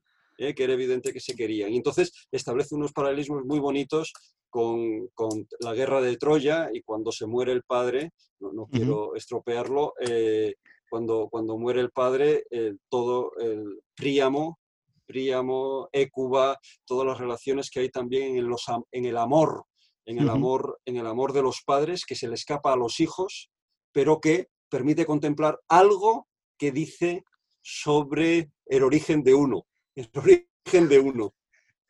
Oye, pues muy sugerente en la recomendación. París, eh, Armando, eh, un placer. Un placer también. Muchísimas Esperando que... Didi, Armando. Muchísimas gracias por, por, invitarnos al programa y porque, por esta conversación que ha sido larga y yo creo que... agradable. muy agradable y que hemos tenido nuestros pequeños encendimientos, ¿eh? cada uno con su tema. Son ¿eh? Tú has aprovechado, pero yo al final te la he devuelto. Te la he devuelto con el tema de la partida. Muchísimas gracias, Pedro. Muchísimas gracias, París.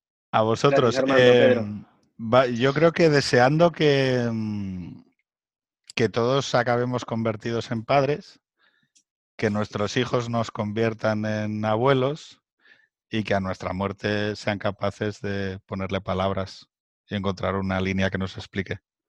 ¿Vale? Gracias, Pedro. Dios quiera. Exactamente. Un abrazo fuerte. Nos vemos. Un abrazo. Adiós.